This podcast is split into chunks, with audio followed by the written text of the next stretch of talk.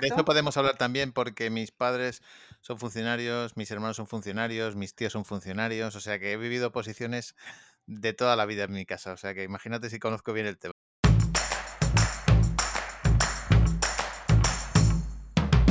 Hola, soy Úrsula Campos, autora del libro Hay una plaza para ti, con 33 claves para tener éxito y aprobar tu oposición.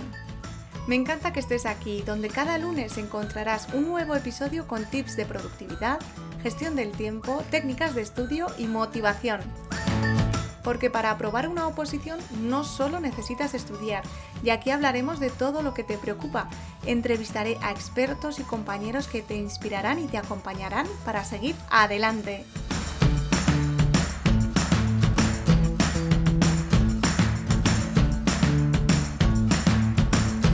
Hoy recibimos a un hombre polifacético, escritor, exitoso conferenciante de gafas naranja, socio de varias empresas y por si fuera poco, mago. Bienvenido, Mago Mor. Eh, muchas gracias por invitarme a, tu podcast. Estoy aquí encantado y expectante, porque esto de las oposiciones es justo lo contrario a mi filosofía, así que me apetece mucho hablar con vosotros. Es un lujo tenerte en el podcast de, en el podcast de Úrsula Campos, que es para opositores, pero también para otros madrugadores. Y ya verás como, como aunque sea no sea, eh, o sea, sea un poco distinto a lo que estás acostumbrado, los opositores también tenemos muchas ganas de, cambiar la administración, también tenemos muchas ganas de, que se nos deje ser un poco emprendedores. Dentro de la administración. Exacto. De eso podemos hablar también porque mis padres son funcionarios, mis hermanos son funcionarios, mis tíos son funcionarios, o sea que he vivido posiciones de toda la vida en mi casa, o sea que imagínate si conozco bien el tema. Vale, pues eso te quería preguntar, si conocías un poco este mundo de los opositores, pero lo veo conozco, que sí. Lo conozco muy bien y además te voy a explicar lo que yo pienso de los funcionarios. Bueno, yo hago chistes de funcionarios, eh, pues como hace todo el mundo, incluidos los propios funcionarios, y siempre explico lo mismo. El problema de los funcionarios es el sistema, porque hay una, lamentablemente en la administración, y me gustaría que esto le llegara a los responsables, la administración te trata igual tanto si trabajas bien como si no trabajas. Y entonces al final la gente entra con muchas ganas, porque yo lo he ido viendo en toda la gente que me rodeaba, y al final terminan mm, haciendo lo mismo que la masa, porque te das cuenta que hagas lo que hagas, nada cambia y te tratan exactamente igual, te premian exactamente igual. Y eso es lamentable, me parece... Eh, mm, me parece pésimo. Mira, te, te cuento el caso de mi padre, era el director de correos de Ávila. Pillaron a un señor robando en los giros cuando tú mandas dinero. Y entonces le suspendieron, no sé si seis meses de sueldo o un año. Le suspendieron de trabajo.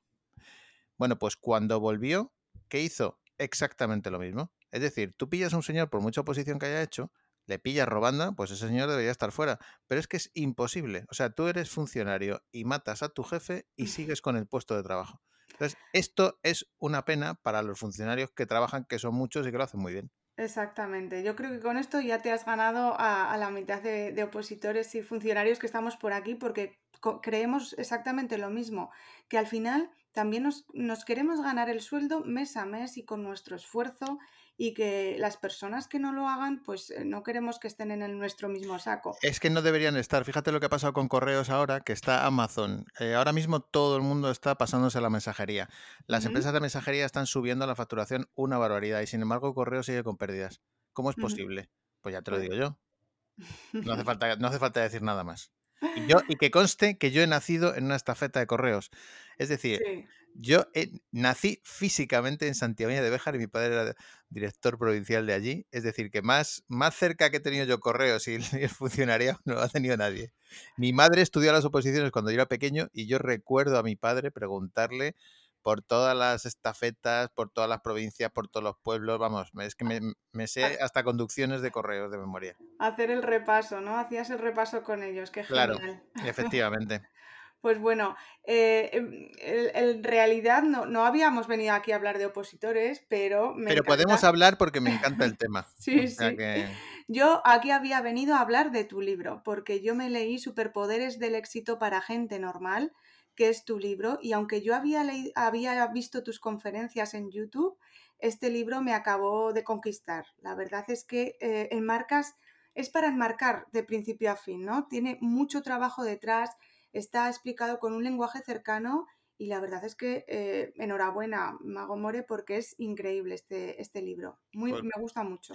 pues muchas gracias. A- eh, agradezco además que vieras el trabajo que hay detrás porque este libro tardé un par de años en escribirlo. Obviamente, no, no físicamente, se tarda mucho menos en escribirlo físicamente, pero sí en pensarlo y en repensarlo. Es decir, cuando tú escribes algo, eh, no hay una bu- buena segunda oportunidad para causar una primera buena impresión.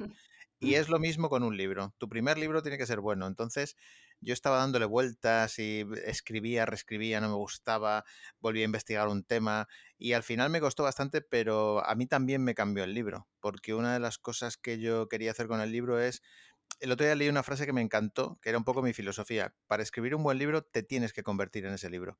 Es decir, tienes que predicar con el ejemplo y hacer todo lo que cuentas, si no eres un impostor. Y entonces a mí, para mí fue una catarsis total, porque claro, yo tenía que hacer todo lo que contaba. Y me di cuenta que una cosa es decirlo y otra cosa bien distinta, hacerlo. Yo, por ejemplo, en el libro cuento que hay que hacer 10.000 pasos todos los días por, por aumentar la fuerza de voluntad, que ahora si quieres hablamos de eso, que me parece que es una cosa eh, que es vital para la gente que está haciendo oposiciones. Y, y yo hacía todos los días 10.000 pasos. Y muchas veces me llaman para entrevistas y me dicen, ¿qué estás haciendo? Digo, pues 10.000 pasos. Ah, pero lo haces de verdad. Digo, hombre, claro, no, lo cuento para que lo hagan los demás. Además, yo te pongo de ejemplo porque yo ahora mi marido también se ha comprado una, un reloj de estos que cuentan los pasos y estamos motivados con hacer los 10.000 cada día. Y me acuerdo de ti cada vez que tú cuentas en el libro que Hmm. un día te quedaba algún, algunos pasos que, que hacer y bajaste y rodeaste la manzana de- del hotel o de donde estuvieras para, para no Claro, para seguir con tu hábito, ¿no? en el fondo lo que le estás diciendo a tu cerebro es voy a hacer la milla extra, voy a dar un pasito más. Es cuando ya no puedes más, que estás en el gimnasio y dices, ya no puedo más, pues hago una flexión más. Es cuando ya te queda un tema por repasar, ya no puedo más, pues repasas ese tema.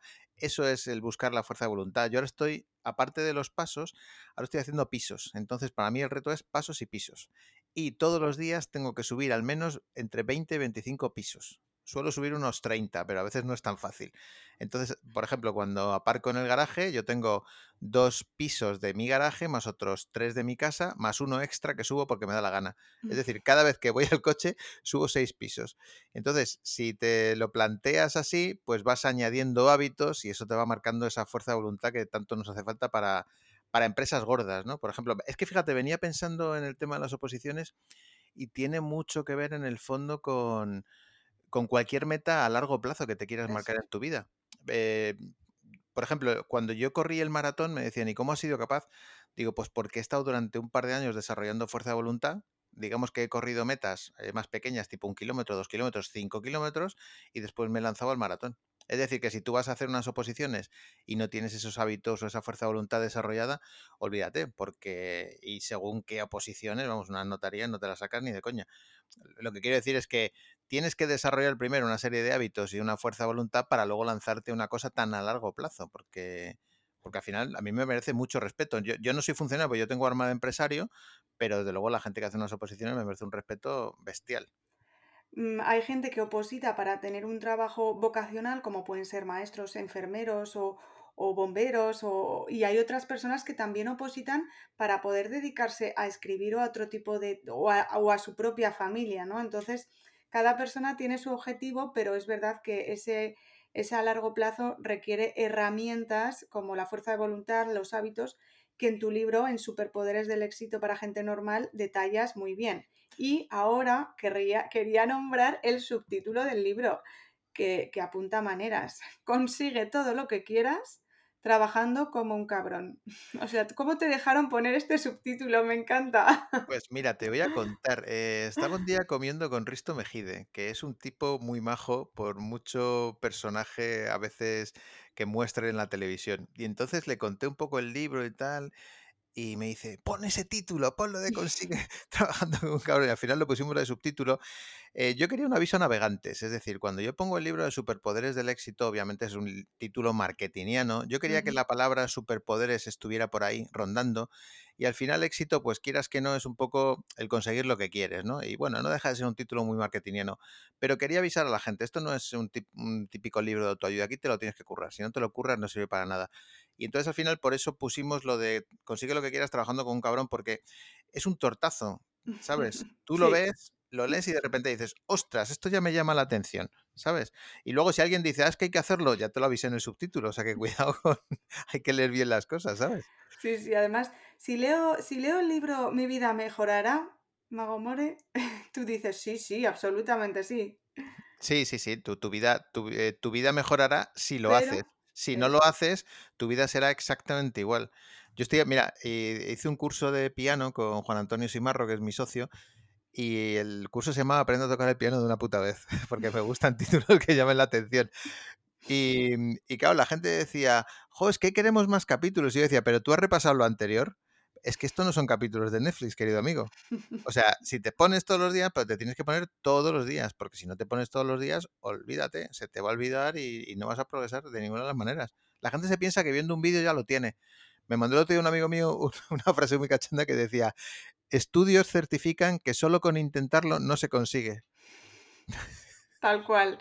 Tal cual, solo consentarse y luego yo añadiría para los opositores, ¿no? Que consentarnos en el, en el opozulo o en el escritorio no se consigue en las oposiciones también, ¿no? No, de ninguna manera. Hay que, hay que tener un método. Yo siempre creo que es mejor tener un mal sistema o un mal método que no tener sistema. Entonces creo que hay que tener un sistema, hay que plantarse un horario, ser sistemático y decir, mira, voy a hacer esto, esto, esto y esto. Y tan sencillo o tan complicado como eso. Lo que pasa es que tener esa disciplina no es sencillo. ¿eh? Hay que utilizar herramientas, hay que desarrollar esos hábitos que para mí son la clave absolutamente de todo, ¿no? La verdad que estás diciendo claves que, son súper importantes. El sistema, planificar, tener un horario, una disciplina.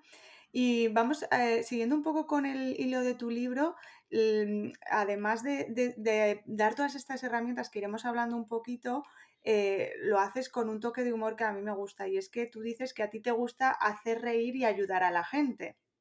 Eh, sí, desde siempre, eh, desde siempre me ha gustado mucho ayudar a la gente. Yo creo que eso viene por mis padres. Mis padres siempre han, han echado una mano al que lo necesitaba y yo creo que eso lo he mamado un poquito. Luego yo soy muy amigo de Cipri Quintas, que es el tipo más generoso que he visto en mi vida, que él siempre dice que hay que dar a los demás. Y bueno, pues entre la herencia de mis padres y lo que aprendo de Cipri, pues estoy todo el día... Fíjate, una de las cosas que yo hago todos los días que es sorprendente. Yo tengo artritis psoriásica y entonces gracias a un cambio de alimentación, que eso sí que fue un cambio duro para mí, y probióticos y mantener un poco la salud intestinal, pues bueno, podemos decir que sigo con artritis psoriásica, pero no me acuerdo porque no tengo ningún síntoma ni estoy medicado. O sea, no, te voy a decir que me la haya quitado, pero no me acuerdo de ella, ¿no? Y entonces siempre que comento esto en las entrevistas, siempre hay alguien que me escucha y me localiza por redes sociales, por email, oye, mira, tengo esto, estoy desesperado y tal. Y todos los días, aunque esté muy liado, hablo con una o dos personas que tienen esa enfermedad para tratar de ayudarles, porque creo que cuando a ti te va bien, es imperativo echar una mano a los demás, porque es, como si tuvieras que devolver a la sociedad lo que la sociedad te ha dado, ¿no? Yo, por ejemplo, hago muchísimas actuaciones benéficas, siempre estoy colaborando con asociaciones. Yo tengo un nene que tiene parálisis cerebral, Marcos, y siempre ayudo a los demás que tienen, hacemos subastas, rifas benéficas, intentamos hacer actuaciones. Y creo que para mí eso es súper importante, el ayudar. Y luego lo de hacer reír es que me viene desde pequeño. Yo era el, muchas veces me dicen, ¿a qué te dedicas? Digo, yo soy gilipollas profesional. Y entonces me dicen, ¿y eso? Digo, mira, eh, tú por la mañana te levantas y te vas cruzando con gilipollas todo el rato. Y llegas al trabajo y te encuentras con gilipollas. Y antes de irte a acostar te has encontrado con más gilipollas.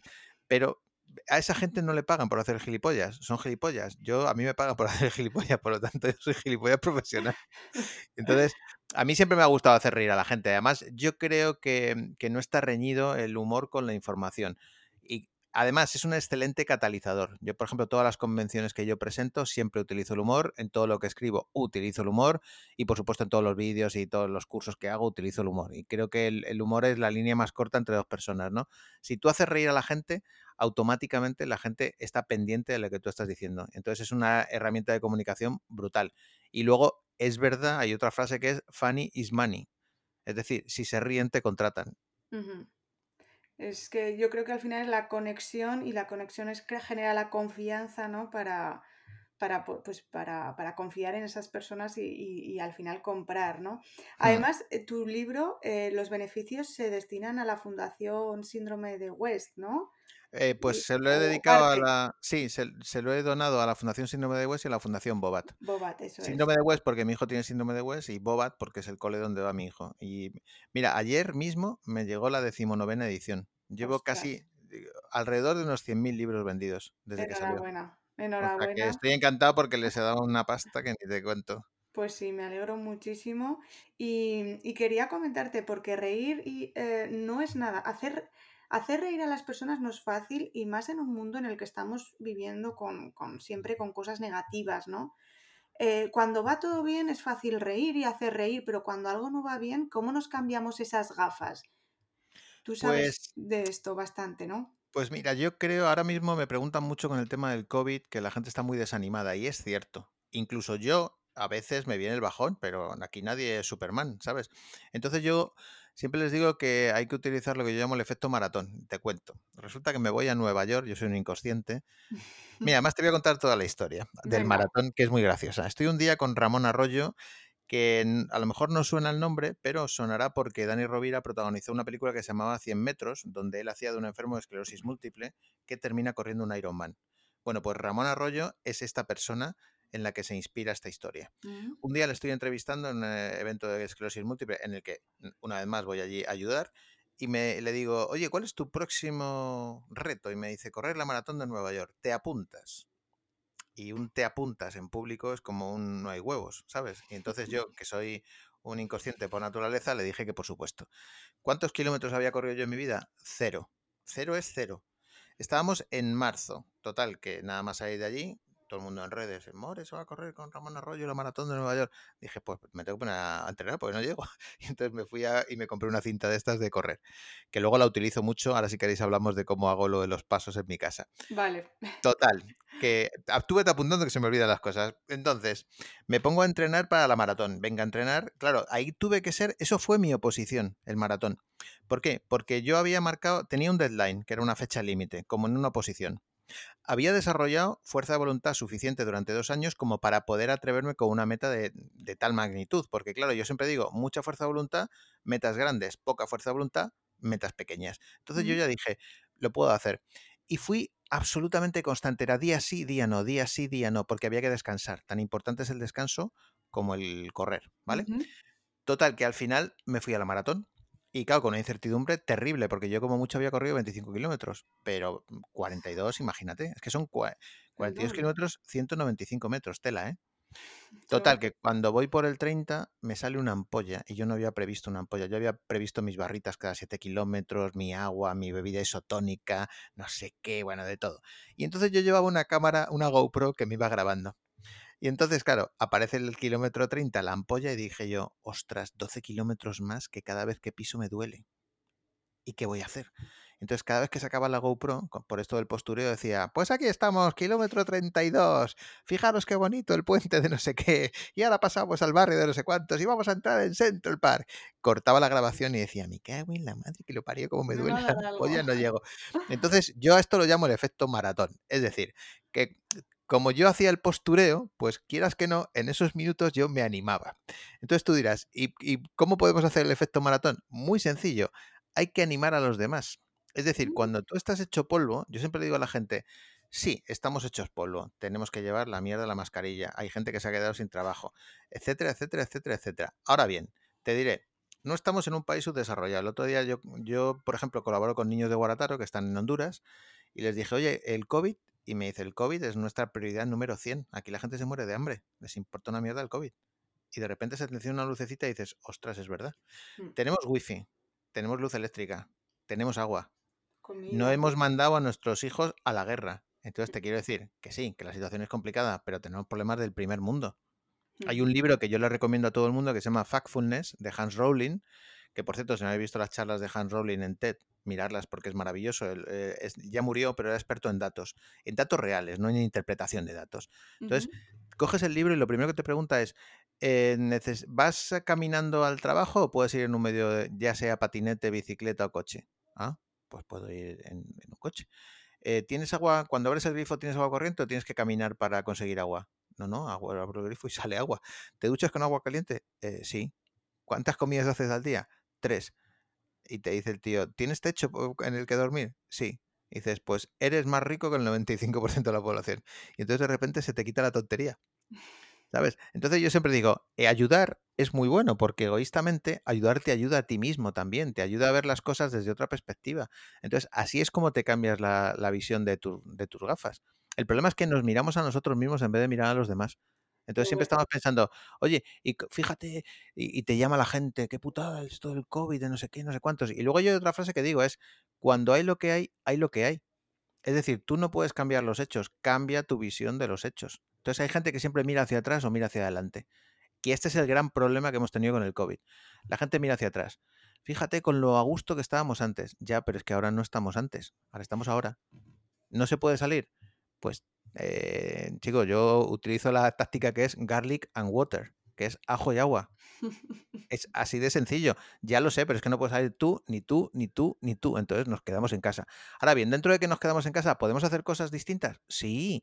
Por ejemplo, que estás todo el día quejándote de que no tienes tiempo para leer, pues toma tiempo para leer. Yo flipaba cuando la gente decía, se me han acabado las series de Netflix. Digo, pero si hace falta 20 vidas. Si yo tengo tantísimo trabajo, tengo tantas cosas increíbles que leer y tengo tantas cosas que documentarme, que necesito 10 pandemias en mi vida. ¿sabes? Entonces, busca las cosas positivas dentro de eso. Y luego la gente que mira al futuro también se equivoca. Y te voy a explicar por qué. Porque todo el mundo dice, ya verás cuando venga la vacuna. Y digo yo, ¿y si no viene la vacuna? Claro que yo también quiero que venga la vacuna y que vuelva todo como estaba antes. Pero el que ha mirado hacia la vacuna desde marzo del año pasado, ¿sabes lo que ha pasado? Que no se ha adaptado yo he visto, claro, yo he visto restaurantes, claro, yo he visto restaurantes que decían en marzo, yo les decía, oye, ponte las pilas, saca una web, haz una lista de correo, distribúyelo, eh, avisa a tus clientes, coge los teléfonos, empieza a hacer comida a domicilio y tal. No, no, no, no, si la vacuna la tienen en dos meses. Entonces, ha habido gente que ha cerrado. Y tú dices, hombre, que en marzo te pille esto desprevenido, lo entiendo, pero un año más tarde no tienes perdón de Dios, la culpa es tuya. Hmm. Siempre poniendo como las soluciones afuera, ¿no? ¿no? No moviéndonos nosotros. Efectivamente, siempre ponemos, el problema lo ponemos fuera y no lo ponemos dentro. Y yo siempre digo, cuando tú piensas que la culpa es tuya, es cuando de repente te pones las pilas y pasas a la acción. Si piensas que la culpa es de los demás, que la culpa es del COVID, que la culpa es de las vacunas, que la culpa es del gobierno, que la culpa es de no sé quién, pues al final, pues tú no haces nada. Y puede que la culpa sea del gobierno o del COVID o de las vacunas o de quien sea, pero tú mientras tanto, pues te tienes que poner las pilas. Es así de sencillo. Y tu parte, ¿no? Tu parte la tienes que hacer. Me gusta porque tenía la, la, frase de si quieres ser feliz, ayuda a los demás, que es una de las frases que dices en el libro y, y al hilo de esto que estábamos diciendo, ¿no? De que a hmm. veces ayudando a los demás, nosotros nos... Te ayudas a ti mismo completamente. Mira, yo, yo estoy en Madrid y yo muchas veces me dice la gente, jo, es que no sé qué hacer y tal. Digo, vente que te voy a llevar a la iglesia del Padre Ángel. Que vas a ver pobreza de verdad y vas a ver gente en la iglesia durmiendo de verdad porque no tienen dónde dormir. Y que les dan allí de comer. ¿Sabes? Y cuando vas a un sitio así, de repente es una bofetada de realidad en la cara que dices, y me estoy quejando porque no sé qué serie ver en Netflix. Tú eres muy tonto, muchacho. Pero tampoco les culpo, entiéndeme. O sea, digo lo de, lo de muy tonto, lo digo eh, con, respeto. El problema es que. Que todos somos a veces ese, esa persona. No, no, por supuesto, incluido yo. El problema es que estamos en un entorno tan proteccionista que nos impide ver lo que hay fuera. Yo la primera vez que viajé a la India fue una torta de realidad. Yo acababa de tener a Marcos con parálisis cerebral. Y de repente llego a la India. Mi hijo había estado en una incubadora en La Paz, en la unidad de neonatos, bueno, como un campeón. Y de repente llego allí y veo niños neonatos en una cuna. Por supuesto no tenían ningún tipo de mampara ni ninguna incubadora y había una monjita que le daba leche, recuerdo perfectamente, con una gotita de un pañuelo, cogía y mojaba la esquina del pañuelo y se le daba gotita a gotita como un pajarito. Y le espantaba las moscas con un pai Y los niños salían adelante. Y cuando yo vi aquello, o sea, es que no podía ni llorar. Fue tal, tal golpe en el... Mira, tenía el pecho encogido, es que me acuerdo y me, me emociono. Porque llamé a mi mujer, a Rosalía, y ya, y no pude hablar. Eh, o sea, empecé a llorar porque no podía hablar. No entendía cómo esos niños salían adelante y, lo afortunados que habíamos sido teniendo un niño así en el primer mundo. Porque los niños así en el tercer mundo, pues mueren todos o, tienen una vida, imagínate, mm. tremenda. Nada que ver, nada que ver. A ver, al final muchas veces, como decías, nos miramos nosotros el ombligo y, nos, y no somos eh, no relativizamos, ¿no? Que a veces sí Hmm. estamos pasándolo mal, pero tenemos un techo, tenemos comida, tenemos wifi, si me, tenemos libros, entonces, pues bueno, vamos a, a intentar quejarnos menos y, y hacer más o ayudar más. ¿Sabes qué pasa? Que yo creo que nos comparamos siempre. Hay un mal endémico en España, bueno, en general en el ser humano, que es la envidia. Entonces siempre nos comparamos por encima. Eh, el ayudar a los demás hace que nos comparemos con gente que está mucho peor que nosotros y nos coloca en nuestro lugar, ¿sabes? yo es que soy enfermera y, y a mí me, me ayudó mucho mi profesión a, a ver ese, a colocarme un poco en mi, en mi lugar.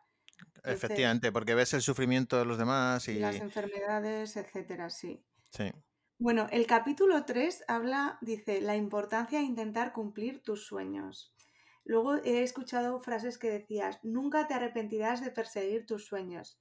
Me gusta muchísimo, More. Te he escuchado que también que tienes una lista de sueños. ¿Cómo podemos hacer es- nuestro propio onirograma? Cuéntame. Pues mira, eh, yo tengo sueños como para tres vidas y entonces los voy marcando. Eh, he descubierto que yo soy bastante ansioso, lo descubrí durante el libro, y entonces ahora lo que hago es que esas metas o esos sueños los voy cumpliendo de uno en uno, como mucho de dos en dos.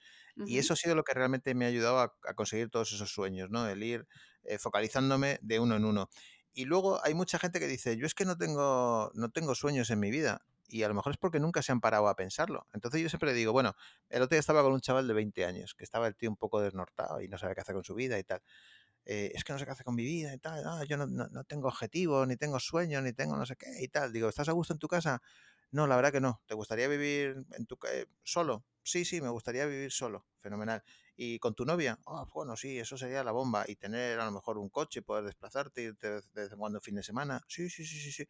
¿Y qué crees que necesitarías para eso? Pues tener un buen trabajo. Digo, ¿y te apetece unas oposiciones? No, no, pues tal. Y para tener un buen trabajo, ¿qué necesitas? Es que no es hacer nada. Digo, pues a lo mejor tienes que formarte. Digo, pues acá- ya tienes un montón de sueños que hacer. O sea que la gente eh, dice, no, yo es que no tengo sueños objetivos. No te estoy hablando de cosas tipo aprender a tocar un instrumento o aprender un idioma, pero hay cosas mucho más cercanas que están ahí al alcance de la mano. Entonces, lo primero que tienes que hacer es definir qué quieres hacer con tu vida, imaginarte dónde vas a estar. Yo lo de la visualización, que es una cosa muy americana, eh, a mí me funciona porque yo digo, vale, ¿dónde me gustaría estar dentro de cinco años? Pues a lo mejor me gustaría estar en una casa mejor o, o estar eh, de vacaciones en un sitio al que nunca he ido. Eso ya son pequeños objetivos y todo eso va sumando. Ahora, la pregunta es, ¿qué tengo que hacer para llegar a esos objetivos? Hay una, mm, hay una escena de En busca de la felicidad de Will Smith, la película que hizo Will Smith, que por ¿Sí? cierto, yo vi al tipo en el que se inspira la película, le vi en una charla, que es una historia preciosa en el que, bueno, pues él está con su hijo, le desahucian, vendía unas máquinas. Eh, Si no la habéis visto la película, miradla porque es fantástica. Entonces viene de dormir en el metro con su hijo, un niño pequeño, y de repente eh, va a una zona de, no recuerdo la ciudad, no sé si era Chicago o, o Nueva York, y va a una zona financiera y ve a un tipo salir de un Ferrari. Y entonces le pregunta, perdón, ¿le puedo hacer una pregunta? Y dice el tío, sí, dígame qué hace y cómo lo hace. Es decir, él automáticamente identifica un sueño, quiere ser como ese tío. Y después le pregunta qué tengo que hacer para llegar ahí. Es decir, la gente tiene sueños, pero lo que no se pregunta es qué tengo que hacer para llegar ahí. Por eso yo siempre digo que la pregunta que hace Broncano en la resistencia, de cuánta pasta tienes en el banco, yo preguntaría, ¿Cómo? uno, ¿cuánta pasta tienes en el banco? Dos, ¿qué has hecho para conseguir esa pasta? Es decir, se nos olvida cuál es el camino. Por eso yo siempre digo, cuando tienes una meta, tienes que ligar tus hábitos a esa meta. Es decir, ¿qué tengo que hacer todos los días para llegar hasta ahí? Yo veo a alguien tocar la guitarra y digo, pero ¿cómo toca este mamón? Me encantaría tocar la guitarra. Ahora la siguiente pregunta que tengo que hacer es, ¿qué tengo que hacer para tocar la guitarra así? Y a lo mejor la respuesta es echarle tres horas al día. Entonces a lo mejor digo, pues me compensa o no me compensa. Pues perfecto. Aquí los opositores eh, dicen, bueno, pues yo quiero ser bombero. ¿Qué tengo que hacer para ser bombero? Pues presentar, sacarme el carnet de camión, presentarme tal, tal cual. Claro, y en el caso, por ejemplo, yo tengo amigos bomberos, en el caso de las pruebas físicas que son bastante exigentes, Pues mire usted, si no se pone las pilas y no cuida la alimentación, etcétera, etcétera, etcétera, pues no llegas. Exacto. Así de sencillo. O sea que nos paramos a pensar, definimos qué queremos hacer en la vida y luego mm, pues nos paramos a pensar también cómo hacerlo y hay que ponerse a hacerlo. Efectivamente, ahí es donde entra en juego la fuerza de la voluntad. Y ¿Y que eso cómo se construye? Pues a través de los hábitos. Porque si no, vamos muy motivados y luego nos vamos muy desmotivados. Yo hice la semana, hace unos días hice un, un vídeo que decía, eh, oye, eh, que hoy la motivación no va a venir, ¿no? O sea, y decía la otra persona, pero ¿cómo? Lo vi, lo vi, lo vi, me ¿Lo encantó.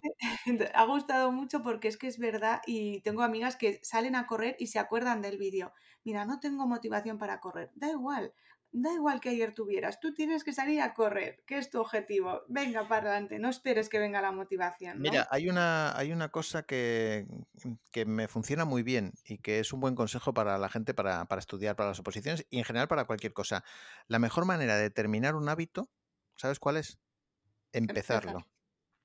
Entonces, ¿cuál es el problema? Que muchas veces nos cuesta arrancar. Yo siempre digo, si quieres salir a correr, ponte solo las zapatillas. Que tu hábito no sea salir a correr, que tu hábito sea levantarte y ponerte las zapatillas. Si yo me levanto y me pongo la ropa de deporte y las zapatillas, lo más normal es que el segundo paso sea salir a correr. Si yo me levanto, cojo el móvil y me pongo a petar en redes sociales, cuando me quiero dar cuenta llevo una hora en Instagram. Y al final, ¿qué pasa? Pues que no he salido a correr. Entonces, siempre hay que tener ese puntito de arranque, porque eso es lo que hace que luego inmediatamente saltemos y hagamos el hábito. Dos minutos memorizando, dos minutos estudiando, ¿no? Y ya, Claro, pues una vez que arrancas es más fácil continuar. Sí, y de hecho, mira, hay, hay una cosa que yo cuento, estoy haciendo un curso ahora muy chulo que se llama el curso de tu vida, eh, que es como el libro multiplicado por 100, ¿no? Entonces, porque cuento mil cosas. Luego, si quieres, si quieres hablamos de eso, pero hay una cosa que he contado que, que funciona muy bien, que es el método de Ivy Lee. ¿Lo conoces tú? ¿No?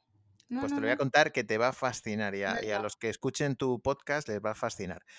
Eh, resulta que había un señor que se llamaba Charles M. Schwab y este señor era un, el mayor fabricante de acero del mundo y tenía una, una fábrica de barcos que se llamaba Bethlehem Steel Corporation. Y entonces él siempre estaba obsesionado en hacer cada vez mejor las cosas. Y entonces llamó al- a este consultor que se llamaba Lee y le dijo, mire, me han hablado muy bien de usted y quería saber cuánto, qué puede hacer usted para que mis ejecutivos trabajen más eficientemente. Y entonces este señor le dijo, muy bien, déjeme 15 minutos con cada uno de ellos. Y le dijo, ¿cuánto me va a costar? Dice, no le va a costar nada, pero si dentro de tres meses usted ve que funciona mejor la empresa, pues usted me paga lo que usted quiera. Total, que a los tres meses, después de aplicar el método, le pagó 25 mil dólares de 1918, que equivalen más o menos como a medio millón de dólares ahora. Y ahora Wow. estarás pensando, y todos los que nos están escuchando estarán pensando, pero cuéntalo ya, ¿cuál es el método? Pues te lo voy a contar. Resulta que el tipo le decía a cada uno de los ejecutivos, el señor Ibili, antes de acostarte, me vas a poner aquí seis tareas, solo seis, que son las que vas a hacer al día siguiente. Solo seis. Al día siguiente, cuando te levantes, y eh, tienes que ordenarlas en orden de prioridad. Al día siguiente te levantas y lo que tienes que hacer es ponerte con la primera tarea y hasta que no terminas no pasas a la segunda. Cuando termines la segunda pasas a la tercera y hasta que no termines la tercera no pasas a la cuarta y así hasta la sexta. ¿Que te ha quedado alguna tarea sin hacer? Las dejas para el día siguiente. Bueno, pues con eso aumentó la rentabilidad una burrada. Y tú dirás, pues qué método más simple, no hace falta tecnología, lo puedes escribir en un papel.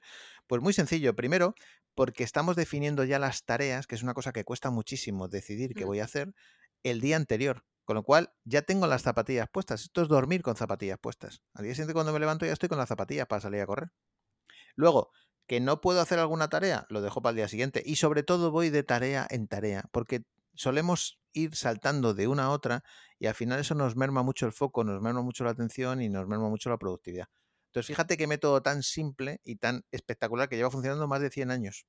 Mm, Y a veces se nos olvida, ¿no? Sí, es tan sencillo como poner foco, dedicarme solo a una tarea, no ir saltando de tarea en tarea y para adelante. Pues yo me lo he apuntado, Mago Te va, a te va a encantar. sí, sí, sí, a ver si soy capaz, porque a veces es complicado, como bien dices, especificar las tareas y definirlas. ¿no? Somos como, nos resistimos a, a ello. Sí, y luego también una cosa que hacemos habitualmente es intentar comer un elefante de golpe. Y lo que hay que hacer es trocearlo. Eso, al merme, ¿no? ¿O ¿Sería un Eh, poco eso o no? sí, sería, es al merme. De hecho, cua- cuando la gente dice, por ejemplo, mira, hay, hay una cosa que la gente confunde y es eh, metas con hábitos de larga duración. Por ejemplo, cuando tú dices eh, aprender a tocar el piano, eso no es una meta, porque no es concreta.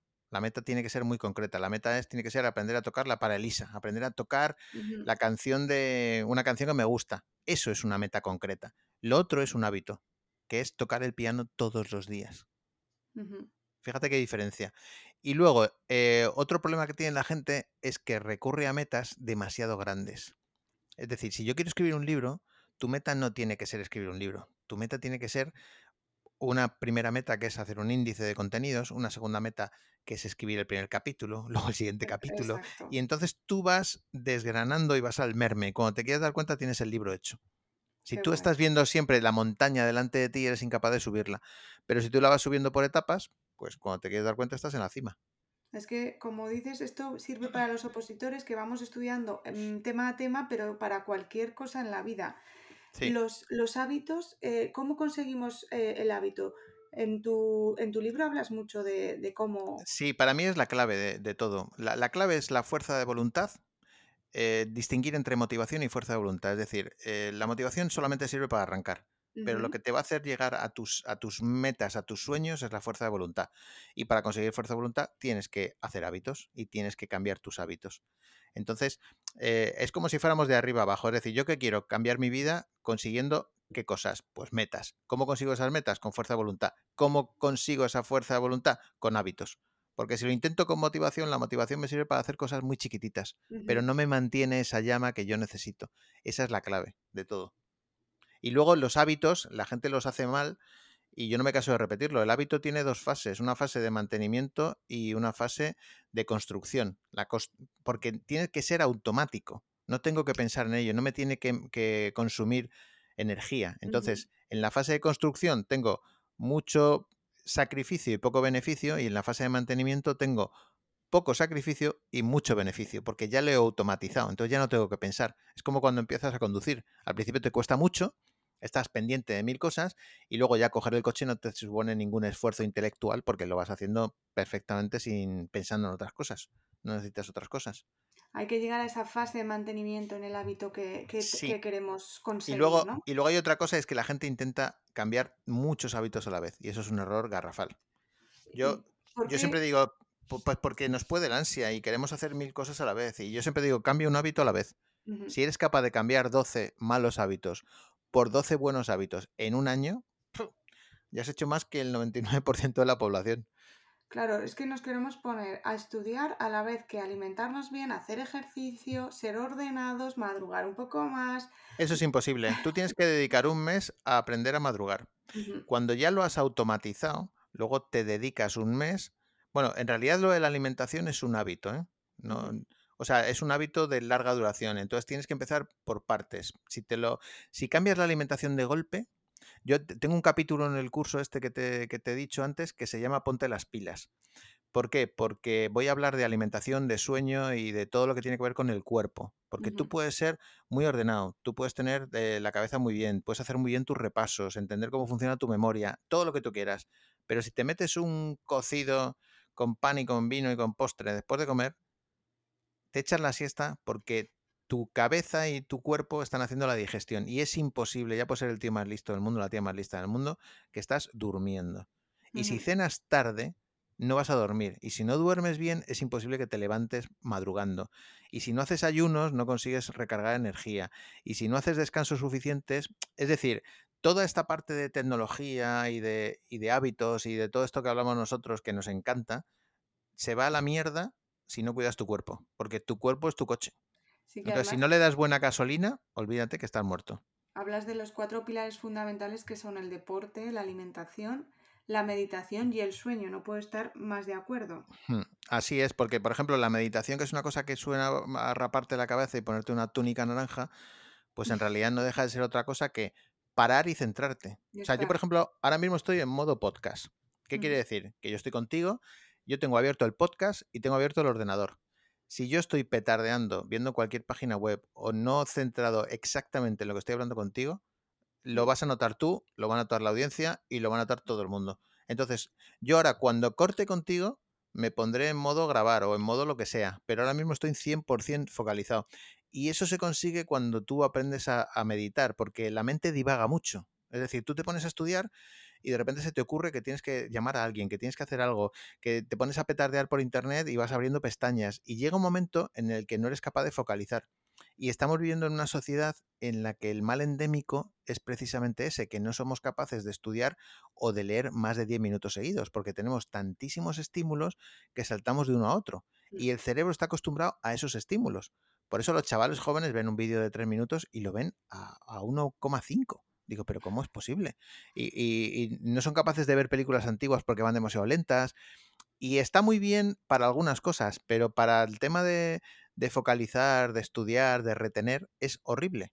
Entonces estamos em, criando ahora mismo generaciones que no son capaces de, de poner el foco absolutamente en nada. Y para eso hay que entrenar y la meditación es fantástica, porque es como si tú tuvieras un ancla a tu respiración. Yo, estoy, Mm, yo por ejemplo, lo utilizo mucho. Estoy eh, trabajando en, un vídeo, ¿no? Entonces estoy haciendo el guion y se me ocurre una historia y automáticamente mi mente va a una pestaña de Chrome. Pero como tengo ese entrenamiento, digo, no, céntrate aquí. Entonces, veo una cosa que me gusta y en vez de leerlo, lo guardo en una aplicación para leerlo más tarde. Eh, intento trabajar con pomodoros para, para que sean ventanas de tiempo y que nadie me interrumpa. Y todo eso lo llevo a rajatabla porque si no sé que me descentro y que al final se pasa el día y no he hecho absolutamente nada. Entonces, ese hábito, por ejemplo, es muy importante. El deporte es súper importante. Yo no sé si hablas de deporte en el, en el podcast, pero me parece que es algo básico. Si tú estás haciendo algo tan potente como unas oposiciones, mm. el deporte es básico, porque el salir y que tu cuerpo de- de- descanse, que tu mente descanse y, y darle toda esa energía que necesitas, porque date cuenta que, que cuando tú curras un- algo tan fuerte como unas oposiciones, eres como un deportista de alto rendimiento. Por lo tanto, te tienes que cuidar como un deportista de alto rendimiento. Y eso incluye el sueño, incluye el deporte, incluye la meditación, incluye, por supuesto, como primer pilar, la alimentación. Si no haces eso, al final vas a conseguir un estrés improductivo y cuanto más estudies, peor va a ser.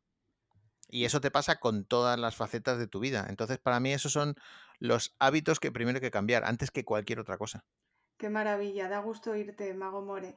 Tengo apuntado también aquí en, el, en este apartado de los hábitos, nunca te olvides de hacer un Nadal. Cuéntanos, ¿qué significa hacer un Nadal y por qué es tan Pues, importante?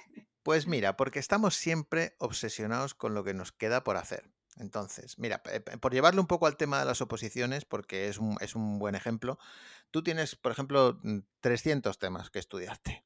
Entonces, en vez de pensar que te quedan 299, cuando te estudias el primero, te levantas y haces como hace Nadal. Levantas el puño cerrado y dices, ¡vamos! Y te animas a ti solo. Porque es muy bueno tener todo el fichero o todo el registro de lo que ya has hecho. Porque siempre nos obsesionamos con lo que nos queda por hacer. Mm, Jo, es que tengo que, tengo que, tengo que, en lugar de decir, oye, mira, ya llevo todo esto. Y a mí eso me anima mucho. Yo utilizo, por ejemplo, Trello, que es una aplicación fantástica mm, para gestionar tareas, o lo To-Do de Microsoft o cualquier otra. Y entonces siempre tengo una que se llama completados. Hay mucha gente que esta la tiene sin, eh, la tiene en- no la tiene en la vista. Quiero decir que cuando tú completas algo no se ve. Yo no, yo la tengo en vista, porque me gusta ver que de repente llevo hechas en un mes 300 y pico cosas. Porque digo, ostras, pues es que claro que he avanzado. Porque yo antes estaba todo el rato obsesionado. Tengo que preparar un espectáculo nuevo, una charla nueva, un no sé qué nuevo. Y no me daba cuenta de todo lo que ya había hecho. Hasta que de repente un amigo, se llama Daniel La Cámara, que es un tío fantástico, me llama y me dice, oye, More, tienes dos, tres espectáculos de magia distintos.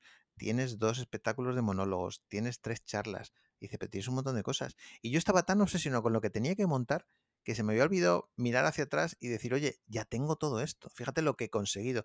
Eso es hacer un Nadal, es premiarte a ti mismo con dopamina recordándote lo que has hecho hasta ahora. Qué bueno. Gracias, gracias, porque es, es- yo creo que a partir de ahora vas a cambiar el lenguaje de los opositores y vamos a estar todos diciendo, vamos ahí con el, con el Claro, hacernos un Nadal. sí, sí, sí, así de claro. Bueno, y mm, a ver, que me he perdido ya con la emoción de, del Mira, Nadal y un- de todos una cosa que te iba, una Sí. cosa que te iba a contar que yo he estudiado, mm, eh, últimamente estoy mm, investigando bastante, que es el tema de los repasos, que yo creo que obviamente lo tratáis en, en- en- vuestro, en tu podcast, ¿no? Pero yo siempre le digo a la gente, mira, yo tengo un capítulo que se llama Aprender a aprender, en el que hablo de toda la curva del olvido, de Bingaus, de cómo funcionan los repasos, de cómo te lo puedes montar tú solo, de las aplicaciones que existen. Y siempre le digo a la gente, de nada sirve estudiar si no repasas. perfe- sí, Y hay totalmente. una, y hay una frase que me encanta de Borges que dice, solo se lee cuando se relee. Antiguamente los juglares que iban pueblo por pueblo, no existía la imprenta y la narración oral iba de, bueno, pues iba de persona en persona que se iban transmitiendo esos conocimientos y se sabían la Ilíada de memoria, se sabían pues todos los textos griegos de memoria hasta que ya se inventó la imprenta.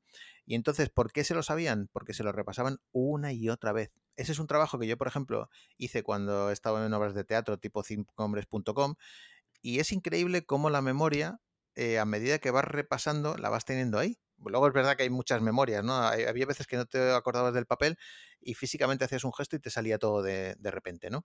Hay memoria, pues hay gente que utiliza las canciones, en fin, hay de todo. Pero para mí es básico el saber cómo funciona tu cerebro, cómo funciona esa curva del olvido, cómo funciona el sistema de Bingaus. Y yo lo utilizo para todo, o sea, para aprender un idioma, para aprender una, un instrumento. Ahora estoy con la guitarra, entonces tengo los repasos que hago a cada canción o los repasos que hago a cada acorde. Y me funciona mucho mejor eso que no material nuevo. La gente se obsesiona con tener material nuevo y no tiene un control de qué cosas va repasando. Por ejemplo, ahora a mi hijo eh, le ha quedado una de, en económicas. Entonces le digo, Dani, ponte un Excel o mm, háztelo en Anki web o en Memorizar o en un montón de aplicaciones que hay y quiero que marques exactamente cuándo haces qué repaso. Y entonces le he planificado y le he dicho, si tienes que llegar bien a junio, tienes que hacerte este tema y tienes que repasártelo por lo menos tres, cuatro veces antes de llegar. Porque si no se te, va, se te, va, a olvidar, efectivamente. Y, además, cada vez el repaso te cuesta menos. Por lo tanto, e, es así. Para, para mí es absolutamente fundamental y, y, creo que mucha gente debería aprender de los opositores en ese sentido, porque es mejor leerte un buen libro cuatro veces que no un mal libro una vez. Exacto nosotros muchas veces también cronometramos cada cuánto nos cuesta cada repaso, ¿no? También para mejorar, para ver esa mejora, ¿no? De, de, pues al principio, la primera vuelta te cuesta aprenderte un tema, me lo invento, ocho horas, la segunda, el, siguiente repaso son seis y el siguiente a lo mejor son tres horas. Entonces ya vas viendo cómo vas mejorando con todos esos sí. repasos. Y además el tener un control del tiempo para mí es fundamental. Mira, yo utilizo una aplicación que es fantástica, se llama Toggle, no sé si la conoces. Sí, sí, sí. Pues yo la utilizo para todo. Entonces, yo, por ejemplo, cuando estoy grabando una cosa, le doy al toggle y veo cuánto me lleva hacer una grabación. Cuando hago un PDF, cuánto me lleva tal. Cuando estoy con el correo electrónico. Porque al final, ¿sabes qué pasa? Que cuando tienes esas metas, y ya no hablamos de oposiciones ni de repasos, cuando tú tienes una meta, ¿no? Entonces te dices, tengo que hacer una charla en inglés. Y llevas cinco años queriendo hacer una charla en inglés. Te pones a cronometrarte cuánto tardas en hacer esa charla en inglés y a lo mejor eran, no sé, 40 horas. Y llevas puteado durante cinco años por no utilizar 40 horas. Me explico, es decir, cuando tú eres consciente del tiempo que te lleva a hacer las cosas, es entonces cuando te das cuenta de, que puedes hacer muchísimas más cosas y que simplemente están rondando tu cabeza y te están molestando. Por eso es tan importante medirse. Te estás cansando antes de empezar, ¿no? Sí, efectivamente, así es. Bueno, Mago More, yo sé que eres una persona muy ocupada, no te quiero mm, eh, llevar más tiempo, aunque yo estaría hablando contigo todo el día. Tú puedes preguntar, ¿eh? que ya, ya he echado la tarde contigo. O sea, que si quieres preguntar alguna cosa más, no tengo problema. Nos extendemos un poco si quieres. Bueno, sí, pues eh, si quieres hablamos de ese curso que estás haciendo, el curso de tu vida. tiene, ¿Podemos encontrar algo para opositores? ¿Hablarás de productividad o de qué hablarás? Pues mira, es un curso que mm, a mí me gusta siempre eh, probarlos antes, los cursos, porque ya sabes que ahora mismo el, todo lo que se anuncia por internet parece que es humo y que la gente vende motos, ¿sabes? y, y es un curso en el que yo le prometo a la gente que le ahorro una hora al día el resto de su vida, para que puedan cumplir todo lo que ellos quieran sus sueños. Porque la gente en realidad eh, eh, eh, hablo de hábitos, hablo mm, de, cómo duplicar el tiempo, hablo de la fuerza de voluntad, hablo de alimentación, por supuesto, de todos estos pilares básicos, hablo de cómo enfrentarte a tus metas, de cómo organizar un sistema, de cómo aprender tiene que ver con todo lo que cuento en el libro, pero desarrollado multiplicado por 20, porque en el libro no me daba tiempo. Y luego enseño un montón de herramientas tecnológicas, muchísimas, para que tú luego puedas marcarte. Hablo de automatizar, de la importancia de automatizar, ¿no? Eh, es decir, cuando tú vas a, que te tienes que observar, hablo de la frase famosa de Abraham Lincoln de si tuviera cinco horas para cortar un árbol, estaría cuatro afilando el hacha. Entonces hablo de cómo afilar ese hacha. Darte cuenta de qué cosas repites constantemente que te observes a ti mismo y que lo hagas en, menos tiempo. Y todo eso hace que tú poco a poco vayas ahorrando. Acabo de estornudar. Cosas del directo. Eso hace que tú poco a poco vayas ahorrando segundos, de segundos minutos y de minutos horas. No, no, significa que te conviertas en un robot, significa que utilices la tecnología a tu favor.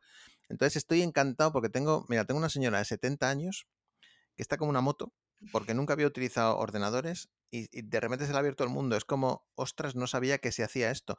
Y fíjate, una vez más, lo importante es la actitud. Me dice el otro día un chaval, jo, vamos muy lentos. Es mentira, porque estoy dando información que no, vamos, no la asimila ni de, ni de casualidad, porque yo siempre soy muy exagerado. Y le digo, ¿pero te, te ves los vídeos o los haces? Y me dice, tío, ¿a qué te refieres? Digo, que no son capítulos de Netflix, que todo lo que te estoy contando lo tienes que hacer, porque si no, no surge resultado. Y ya se cayó. Y, esta señora que no sabe nada de informática o no tiene conocimientos técnicos o utiliza todo de una manera muy pedestre, por decirlo de alguna manera, ¿no?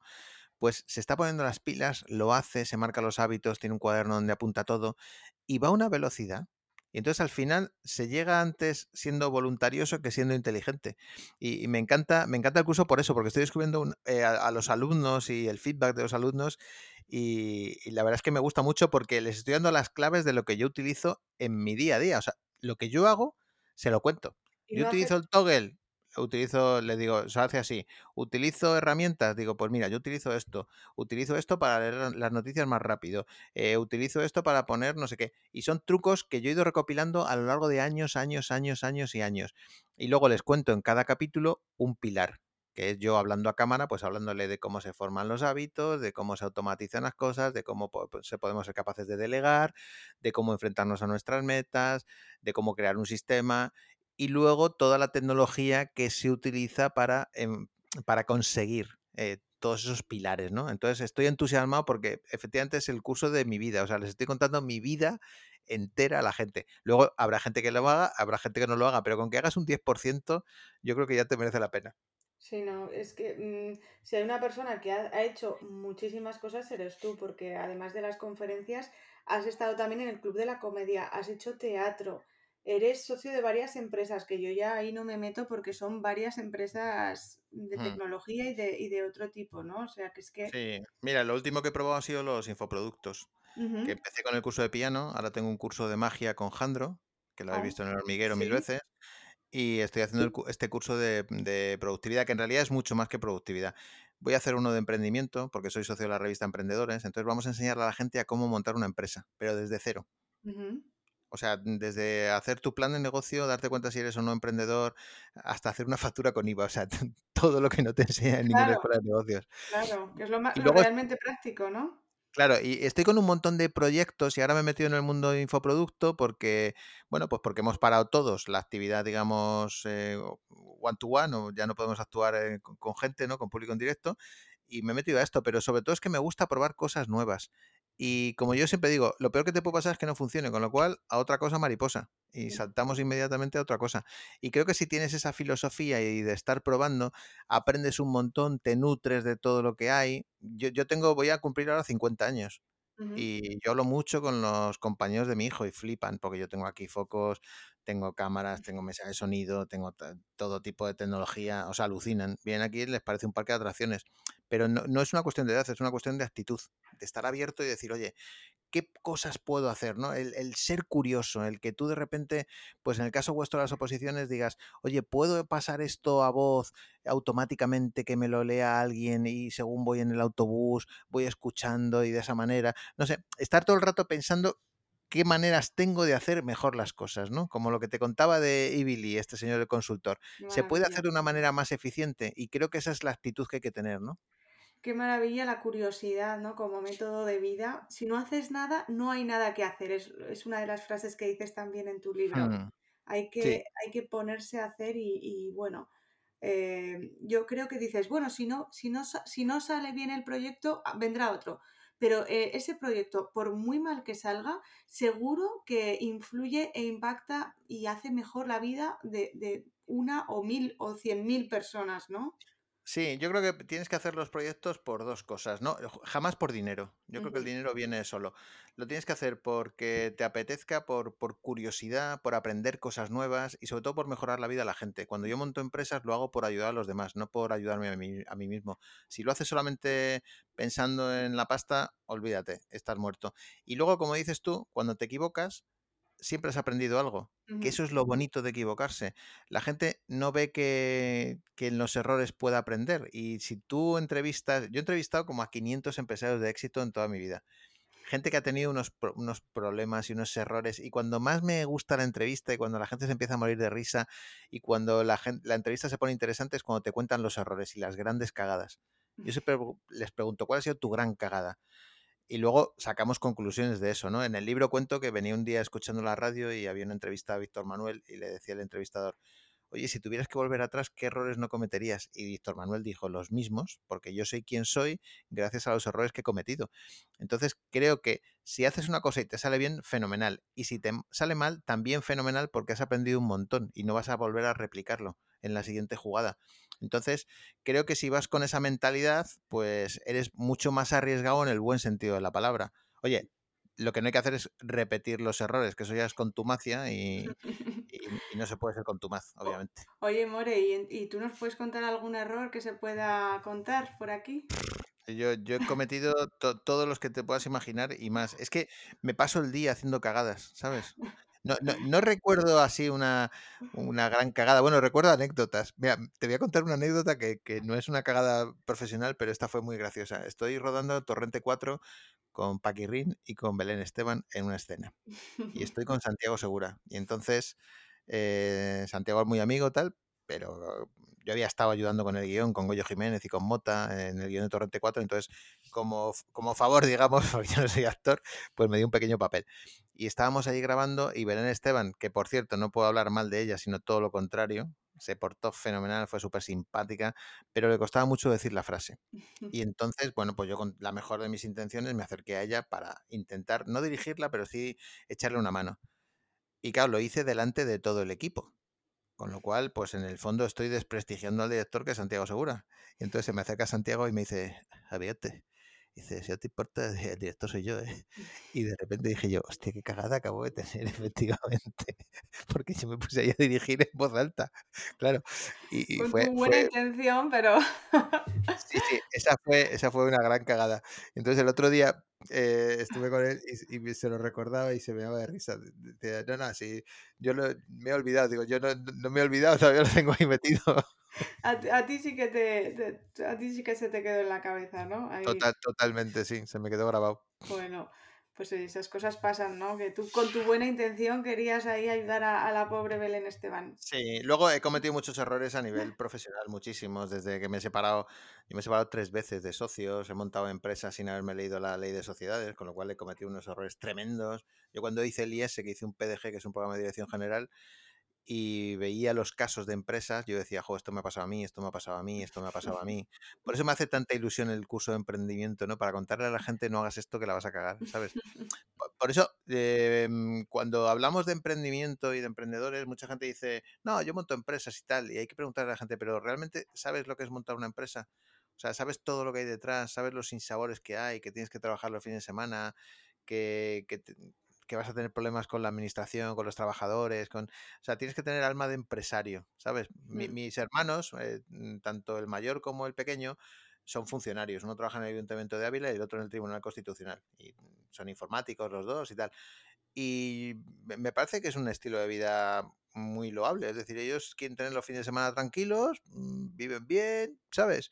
No se complica la vida. Lo que pasa es que yo no soy así. Yo, por ejemplo, mi hermana y yo, que somos cuatro, hemos salido empresarios los dos. Entonces, fíjate, dentro de la misma familia, siendo los padres funcionarios, salen dos funcionarios y dos empresarios. Sí, sí. Porque ni siquiera somos, eh, eh, somos asalariados, no trabajamos para ninguna empresa. O sea, son los extremos. O eres funcionario o eres empresario. No hay ninguno que haya trabajado nunca para ninguna empresa, fíjate tú. Pues es que eso a veces, bueno, luego también está lo que te digo, ¿eh? Yo soy funcionaria, pero tengo alma de emprendedora. Estoy Sí, y yo conozco, y conozco muchos que son funcionarios con alma de emprendedores. Lo que pasa es que eh, creo que la administración debería cambiar un poco las reglas de juego, Sí, ¿sabes? Premiar a los que trabajan eso es, lo que hemos y, comenzado, ¿no? Claro, sí, al, al final, ¿sabes qué pasa? Que tú haces, tú haces lo que te dice el sistema Mm. y, te amoldas al sistema, porque al final ves lo que Te hay. arrastra un poco de alguna te- no, manera. no, te arrastra completamente. Tú entras con muchas ganas y, y te dejas llevar al final. Mm. Bueno, vamos a hablar de dos cosas y ya, y ya acabamos. Que dices, si quieres hallar una respuesta, échate una siesta. Cuando algo te molesta, échate una siesta. y Pues para aclarar la testa, échate una siesta. Me encanta. Pues, pues mira, porque al final eh, yo cuando estoy hecho polvo, lo que hago es que me voy a dormir. Muy Es bien. decir, hay, hay muchas veces que tengo que terminar un vídeo, un tema, lo que sea, porque yo trabajo incesantemente, incluidos los fines de semana. Y ahora, por ejemplo, con, con el curso este que tengo que entregar en determinados plazos, uf, necesito terminar este vídeo, no sé qué, no sé cuántos, y de repente son las 11 de la noche. Digo, ¿pero qué hago yo aquí delante del ordenador? Que voy a terminar grabándolo mal, que tengo que mirar a cámara, que tengo que estar simpático, divertido, no sé qué, a la cama. A Y me voy a la cama, porque al final de- tienes un montón de estrés improductivo. Si quieres adelgazar, duerme, porque no hay cosa peor para adelgazar que dormir poco. Dormir poco te sube los niveles de todo y al final terminas engordando. eh, terminas trabajando mal, eh, terminas siendo menos creativo. No hay cosa peor para la creatividad que dormir poco. Entonces yo procuro en la medida de lo posible, dormir.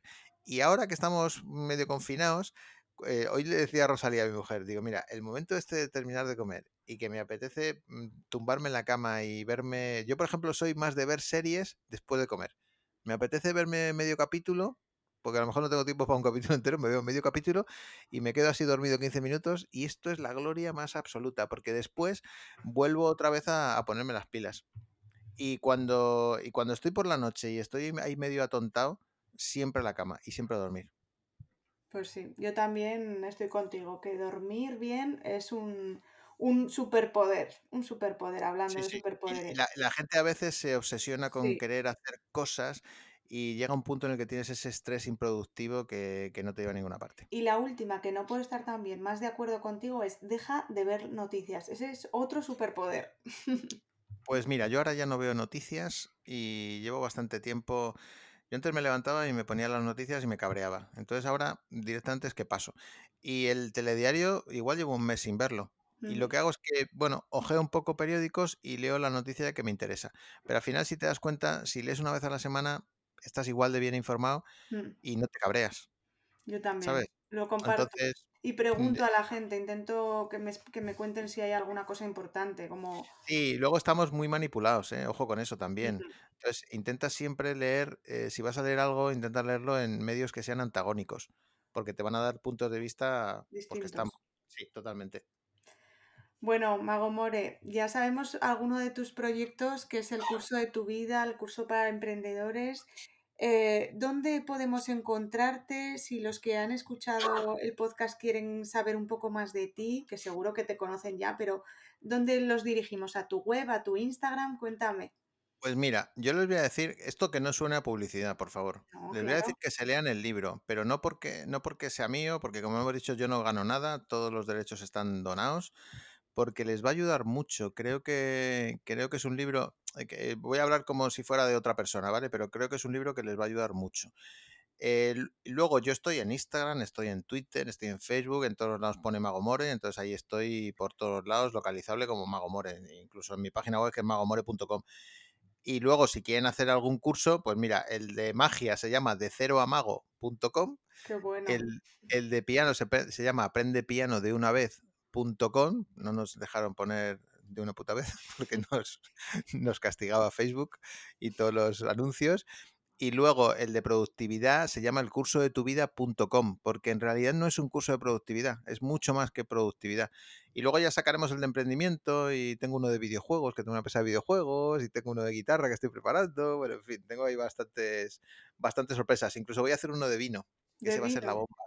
Sí, lo voy a hacer con José Moro, que es un experto en vino, que es el dueño de bodegas Emilio Moro y, y estoy aprendiendo un montón. Y lo que más me gusta del curso, fíjate, es lo que estoy aprendiendo de vino. O sea, yo cuando hago un curso me tengo que documentar tanto y aprender tanto que me parece todo fascinante. Estuve haciendo la vendimia y bueno, disfruté como un enano. O sea, no, no te puedes imaginar lo que me gusta, pero cualquier cosa. Es que el otro día veo un documental de hormigón. Estoy haciendo un zapping y veo hormigón en National Geographic. Y dije yo, pero esto qué truño es. Oye, me tragué una hora entera de hormigón. Me pareció fascinante. A ver si eres capaz de ver, la fas- de ver el, el hormigón fascinante. que Estoy, tengo claro por qué tienes un onirograma de, de- para tres vidas, ¿no? Una lista de sueños para tres Es que vidas. todo, eh, ¿sabes qué pasa? Que todo aumenta tu curiosidad. Sí. Entonces, cuando, cuando empiezas a ver cosas distintas, eres capaz de extrapolarlo a tu tema.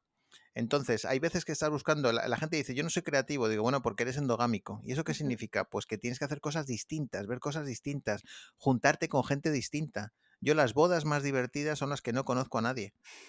Cuando yo voy a una boda y conozco a todo el mundo, hablo de lo de siempre. Ahora me dicen, ¿vas en esa mesa? ¿Y con qué me encuentro? Pues con un consultor, con una monja, con un periodista, con un no sé qué. Me parece todo alucinante, ¿sabes? Sí.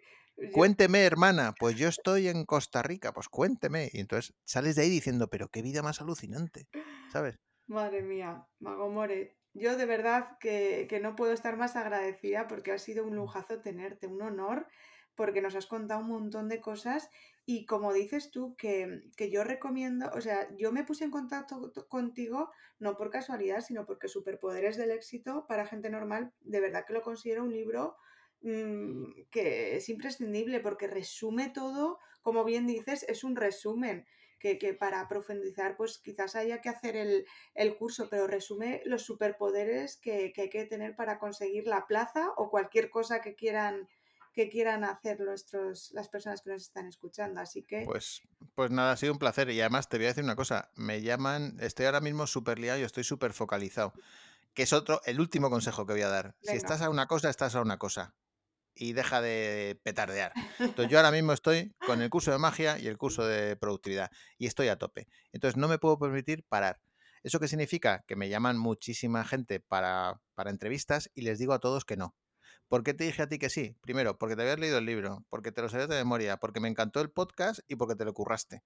Entonces, hay mucha gente, hay mucha gente que te llama y lo que quiere es rellenar. Entonces, eh, tiran la caña a todo el mundo a ver quién pica y yo solamente lo hago con gente que se le ocurra, como es tu caso, y si me llama, por ejemplo, una chica de un instituto, hola, tengo 13 años o tengo 14 años y me, han dicho que entreviste a alguien famoso y no sé qué, y solamente porque se ha atrevido a contactar conmigo, le digo que sí. Yo también tuve que esforzarme para atreverme, ¿eh? pero mira, me, me alegro de haberme salido de la zona de confort. Porque al final tienes mucho que ganar y poco que perder. ¿Qué es lo peor que hubiera pasado? ¿Que te hubiese dicho que no? Pues ya está. Pues sí.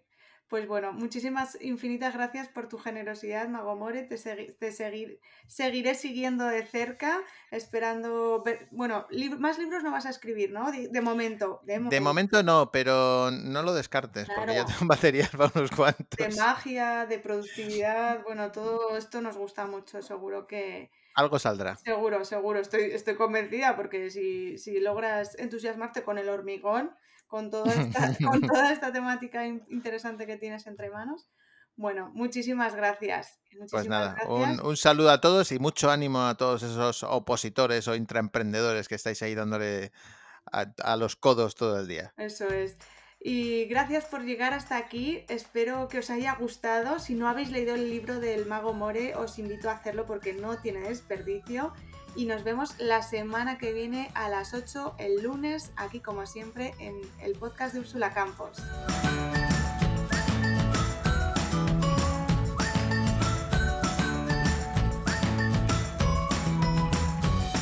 Gracias por escuchar este podcast. Si te ha gustado, no olvides suscribirte y compartir el episodio en tus redes sociales porque me ayudarás a seguir creciendo.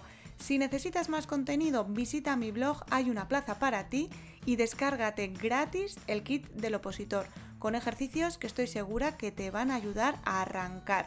Te espero el próximo lunes aquí, en el podcast de Úrsula Campos.